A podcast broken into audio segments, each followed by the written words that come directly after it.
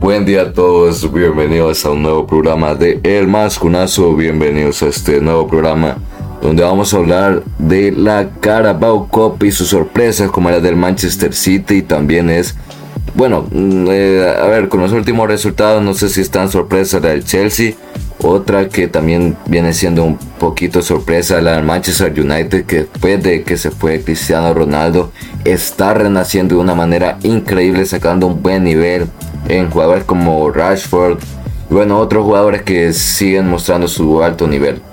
Eh, sin antes empezar este análisis, presentar a nuestro compañero de siempre, José Roberto, ¿qué tal estás? Y bueno, ya listo para analizar sobre este tema. Gracias, Pablo. La verdad que sí, gracias a todos nuestros oyentes por estar escuchándonos un día más. La verdad que tú lo has dicho, una jornada de esta copa muy interesante, eh, tomando en cuenta los equipos grandes eh, que han sacado unos resultados muy importantes para el torneo. Eh, tú lo has dicho, el renacimiento del Manchester United después de la partida de Cristiano Ronaldo, que ha sido en grande, la verdad. El, jugador, el equipo ha mejorado bastante y bueno, eh, obviamente vamos a ver, eh, esperemos que podamos seguir viendo este gran nivel.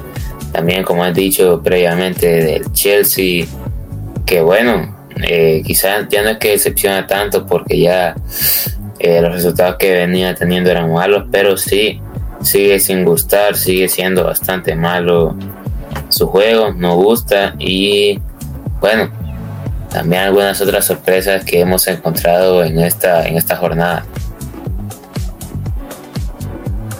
Claro, este, empecemos analizando eh, el partido del Manchester City, o sea, qué pasó, eh, ¿Será que los jugadores o confianza? ¿Qué crees tú que habrá sido el planteamiento de ese partido para que quedan eliminados de esta copa? Eh, bueno, la verdad que quizás eh, quizás la falta de puntería obviamente quizás ha sido clave porque quizás el juego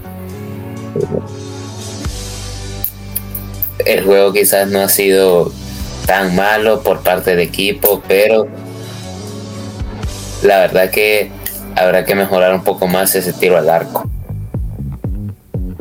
Claro, este, bueno, también pasando al tema del Chelsea, bueno, regresando a nuestro programa anterior, ¿verdad?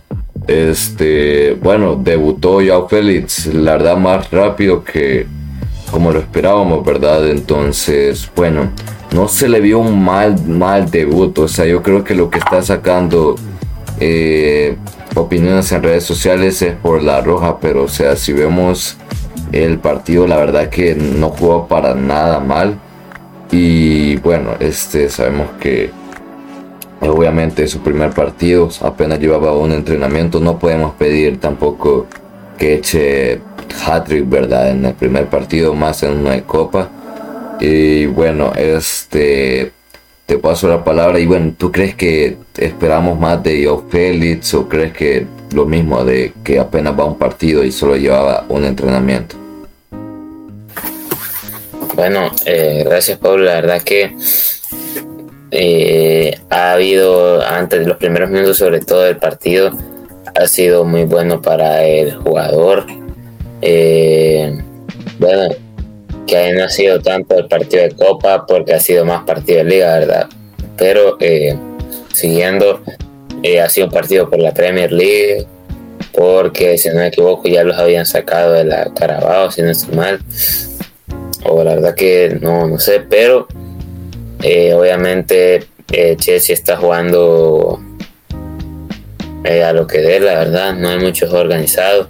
Por más que tengan buenos delanteros, no, no se llega casi a nada. Eh, la verdad que los primeros minutos de Félix han sido muy buenos, creando ocasiones individuales, tiros a puerta, pero eh, obviamente la pelota no entraba. Y al final, quizás en algún desespero del partido, que creo que nos ha pasado a muchos, se le va un poco de más la pierna, o quizá bastante de más la pierna, comete una falta que no sé qué tan necesaria era y deja con uno menos al equipo. Y, la verdad que para esos tramos del partido era importante. Claro, este, bueno, igual, o sea, hay que darle su tiempo, como decimos siempre en los fichajes, la verdad que no todo es el primer día. Pero, este, bueno, espero, yo espero más de Joe Félix. Para hacer su primer partido no fue nada mal. Y bueno, este, vamos a ver qué tal vienen haciendo los demás partidos. Eh, pasando ya al último partido que creo que tú puedes, puedo decir, último destacado, es el del Manchester United. Bueno, creo que hay otros, si no después me confirmas. Eh, que es el del Manchester United, que jugó contra el Charlton. O sea, tampoco es que sea un super ganador de la Premier League o Champions, ¿verdad? Pero para lo que viene siendo este proceso post Cristiano Ronaldo, la verdad que no, la verdad que no está nada, nada mal. La verdad que sí, Pablo, tienes razón. Un equipo que, a ver, tampoco es la gran cosa, pero tienes razón que tiene sus cosas, bueno, que eran partido para, creo que para una oportunidad para el, el Manchester United de golear, hacer un buen juego y gustar, que era lo que se venía buscando. Eh, el equipo ganó 3 a 0, gol de Anthony, Marcus Rashford, Dolet. Eh, te puedo decir que Marcus Rashford ahorita quizás el mejor atacante de las cinco grandes ligas. Eh, lleva como 7 goles en 6 partidos, algo así, en registros muy buenos para la pérdida que le habíamos tenido en los últimos años. El jugador se le nota mucha más confianza, más cómodo en el, en el esquema de Eric Ten Hag y a pesar de que inició con suplentes el Manchester United lo hizo bien, resolvió bien el partido y también dio oportunidades para que otros jugadores debutaran con el primer equipo. Claro, este, bueno, ¿me confirmas si hay otro partido del que hablar? Eh, la verdad que en esta jornada también hubo un partido muy eh, que quiero destacar, que fue el partido del Nottingham Forest contra el Wolves. Terminó 1 a 1 y la tanda de penaltis que la terminó ganando el Nottingham Forest fue 4 a 3. Volvió a anotar Raúl Jiménez, partido muy interesante que la tanda de penaltis se puso bastante interesante porque había un poquito de peleas entre los jugadores y la hinchada del club del Wolverhampton. Pero bueno, eh, solo quedó en eso. Al final del partido se lo terminó llevando en Nottingham Forest. Y bueno, avanzaron hacia la siguiente ronda. Claro, bueno, regresando al tema del Manchester United, interesante lo que está haciendo Eric Ten Hag con este equipo.